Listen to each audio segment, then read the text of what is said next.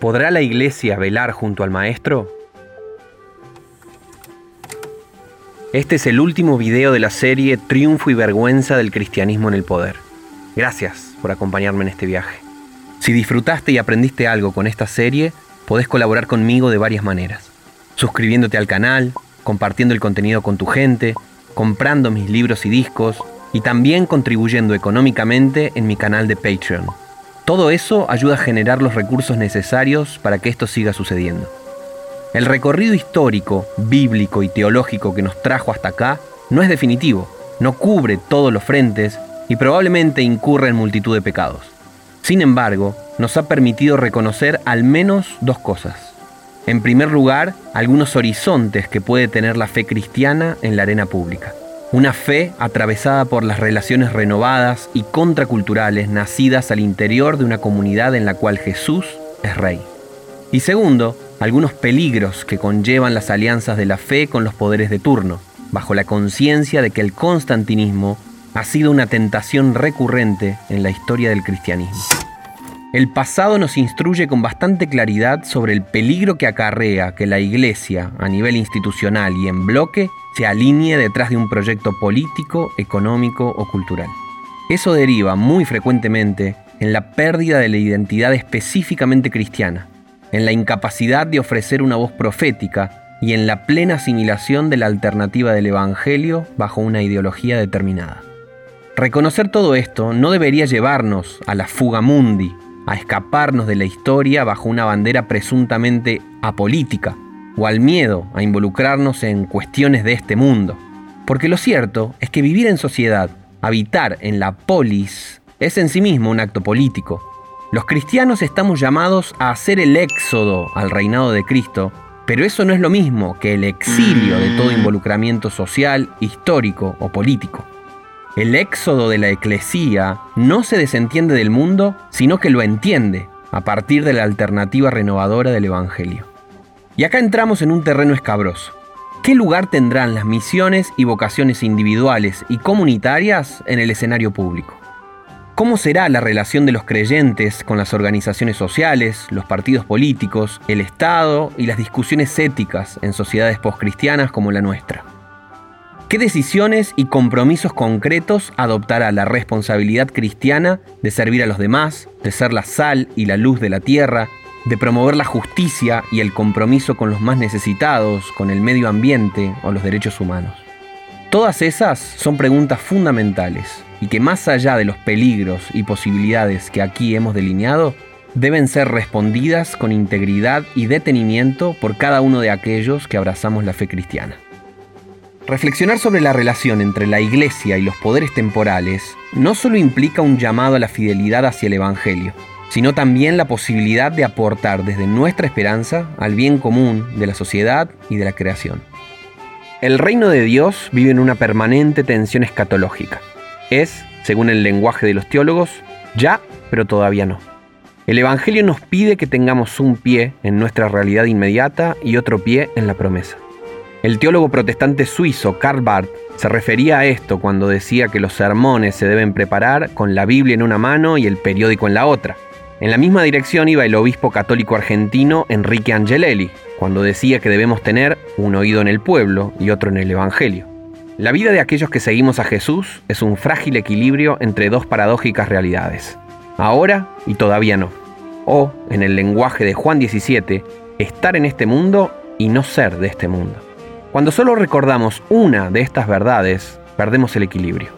El obispo anglicano John Robinson decía que una iglesia que no se distingue del mundo, que no es una alternativa, está tan cerca que no puede hablarle y por eso pierde su rol profético. Pero de igual manera, una iglesia poco involucrada con el mundo está tan lejos de él que tampoco puede hablarle. Se olvida de que su misión, como la del mismo Jesús, comienza con la encarnación. Afirmamos entonces que estamos en el mundo y por eso nuestro destino participa del destino de la humanidad. No somos extraterrestres. Compartimos las alegrías y miserias de los hombres y mujeres que habitan este planeta. No podemos refugiarnos en la promesa del cielo y olvidarnos del mundo que nos rodea.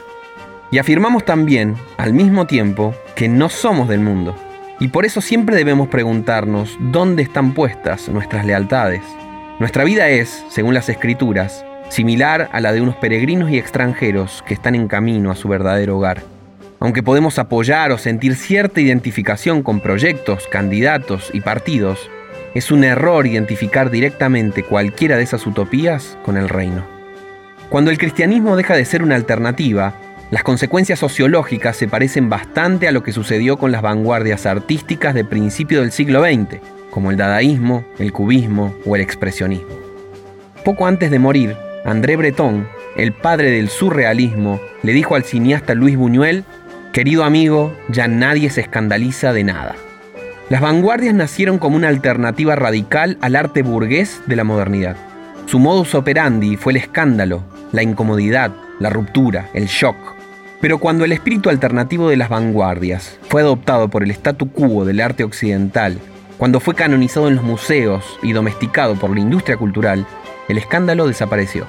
Lo que había sido alternativa se volvió parte del establishment cultural. Es la paradoja del éxito. Las vanguardias le disputaban sus sentidos al arte tradicional y buscaban visibilizar su alternativa. Pero cuando esa posibilidad se volvió hegemónica, la vanguardia desapareció. El cristianismo, de manera análoga, nació como una alternativa a las opciones de su tiempo y se extendió con rapidez por todo el imperio romano. Sin embargo, cuando se convirtió en hegemonía, se volvió impotente. Parafraseando a Lutero, la iglesia vencedora es la de la cruz, no la de la gloria. El deseo natural de buscar la comodidad y de gozar de un buen nombre es uno de los enemigos más acérrimos de la alternativa cristiana. No queremos sufrir ni perder prestigio. Nos resistimos instintivamente al dolor y a ser tratados como inferiores. Por eso, ante la prueba y la crítica, hemos optado a menudo por el camino de Pedro. Hemos negado a Cristo. La iglesia en tiempos de Constantino fue la primera en caer en la trampa, pero no ha sido la única. Un caso paradigmático es el de la teología racionalista de la modernidad. Durante siglos, muchos de los teólogos más brillantes del cristianismo, en particular los protestantes, se alistaron detrás de la utopía del progreso, la razón, la ciencia, la técnica, el capitalismo y la democracia. En pleno auge del iluminismo, criticar cualquiera de estas cosas demandaba una enorme valentía. Nadie quería caer bajo el juicio de la ilustración ni sufrir la vergüenza de rebelarse contra los dioses modernos. Desconfiar de la razón sonaba absurdo, retrógrado. Así se encaminó una parte de la teología protestante durante la modernidad, a la defensa de la ideología burguesa, sosteniendo que era imposible afirmar ciertas verdades de la fe cristiana en cuestiones tan evidentes para el espíritu de su época. Muchos teólogos ensalzaron y legitimaron la modernidad, pero como sugirió Johann Baptist Metz, cuando el barco moderno se fue a pique, esa teología se hundió también en el naufragio. Pero de nuevo, es fácil criticar el pasado y mientras tanto abrazar aquellas ideas que el espíritu de nuestra época considera útiles, vanguardistas o prestigiosas. Pero ahí todavía no hay alternativa. Si otros ya lo están ofreciendo, ¿qué tiene para dar la fe cristiana? Porque apostar por el Evangelio y su insólita alternativa es realmente difícil cuando nuestro entorno lo ve como inútil, retrógrado o de mal gusto. Por eso me pregunto constantemente, ¿qué es lo especial? Lo único, lo específico de la propuesta de Jesús y su reino de los cielos. Mientras buscamos dialogar con la cultura, la historia y los conflictos de nuestro tiempo. ¿Qué es lo innegociable? Lo que no podemos perder de vista si no queremos perder también al Maestro. Renunciar a la propuesta radical del Evangelio para buscar soluciones más prestigiosas significa muchas veces renunciar al poder creativo de la fe cristiana. Fue lo que sintió la iglesia en los tiempos de Constantino, que era urgente hacer una alianza política con el imperio para evitar el martirio y para hacer más eficiente la estructura eclesial. Fue lo que pasó durante el medioevo. Era mejor vivir en una sociedad pseudo cristiana que caer bajo el asedio de los turcos. Fue lo que sucedió durante la Reforma. El pacto con los nobles parecía la única forma de asegurar la supervivencia del protestantismo en esos tiempos caóticos. Fue lo que sucedió con la actitud de la teología moderna ante el racionalismo. Para no sonar a pensamiento mágico y medieval, el cristianismo debía abandonar todo contenido sobrenatural y trascendente. Es lo que ha sucedido con la alianza de la Iglesia Católica y los gobiernos latinoamericanos. Perder esos acuerdos implicaría un costo económico, social y simbólico altísimo para la estructura eclesial. Es lo que sucede con grupos protestantes conservadores de los Estados Unidos. Dejar de hacer lobby en el Congreso implicaría perder visibilidad e incidencia en la política del país. Es lo que están haciendo muchas iglesias evangélicas en América Latina para hacer frente al feminismo, a la llamada ideología de género o al aborto. Hacen alianzas con sectores de ultraderecha y en el camino demonizan y dan la espalda a una buena parte de la sociedad. Es lo que sucede con muchos cristianos progresistas, que siguiendo los pasos de la teología moderna, adhieren a todos los eslóganes y causas que se vuelven prestigiosos, aunque en el proceso tengan que hacer la vista gorda al respecto de cuestiones centrales de la fe. La fidelidad de la comunidad cristiana a la vida, obra, mensaje, muerte y resurrección de Cristo como el Quirios de la Basileia de Dios está en el centro de la alternativa, la salvación, las utopías y el ideal de justicia del cristianismo. Ocultar ese hilo dorado detrás de otros intereses es quitarle a la fe cristiana lo esencial de su paradójica alternativa.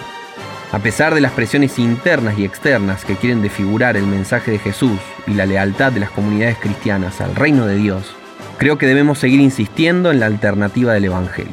Una buena noticia que llega al corazón de las necesidades de nuestra época y que al mismo tiempo ofrece algo que ninguna utopía puede igualar. Contra todos los pronósticos que afirman la defunción del mensaje del Evangelio, insistir en la alternativa cristiana puede seguir siendo una estrategia más eficaz para una transformación radical que todo intento de ocupar el palacio del faraón o del emperador. La estrategia cristiana transforma la sociedad no desde la cima, sino desde las bases. Mateo 26 relata una escena desgarradora. Jesús fue a orar al Getsemaní horas antes de la pasión. En ese momento de angustia y ansiedad, pidió a sus íntimos, Pedro, Juan y Santiago, que lo acompañaran, que permanecieran y velaran toda la noche a su lado. El Señor rogó al cielo por una intervención que lo rescatara de la cruz, pero aceptó la voluntad del Padre.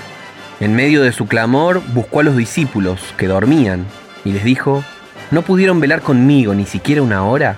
Velen y oren para que no cedan ante la tentación, porque el espíritu está dispuesto, pero el cuerpo es débil. Una segunda vez volvió a orar y una segunda vez los encontró dormidos. Fue a orar una vez más y cuando regresó a donde estaban los discípulos, ya no importaba si velaban o no. Adelante, duerman y descansen, les dijo.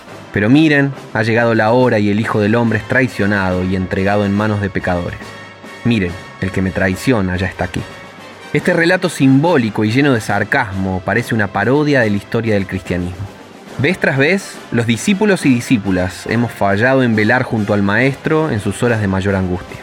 La carne es débil y no soporta el peso de la noche.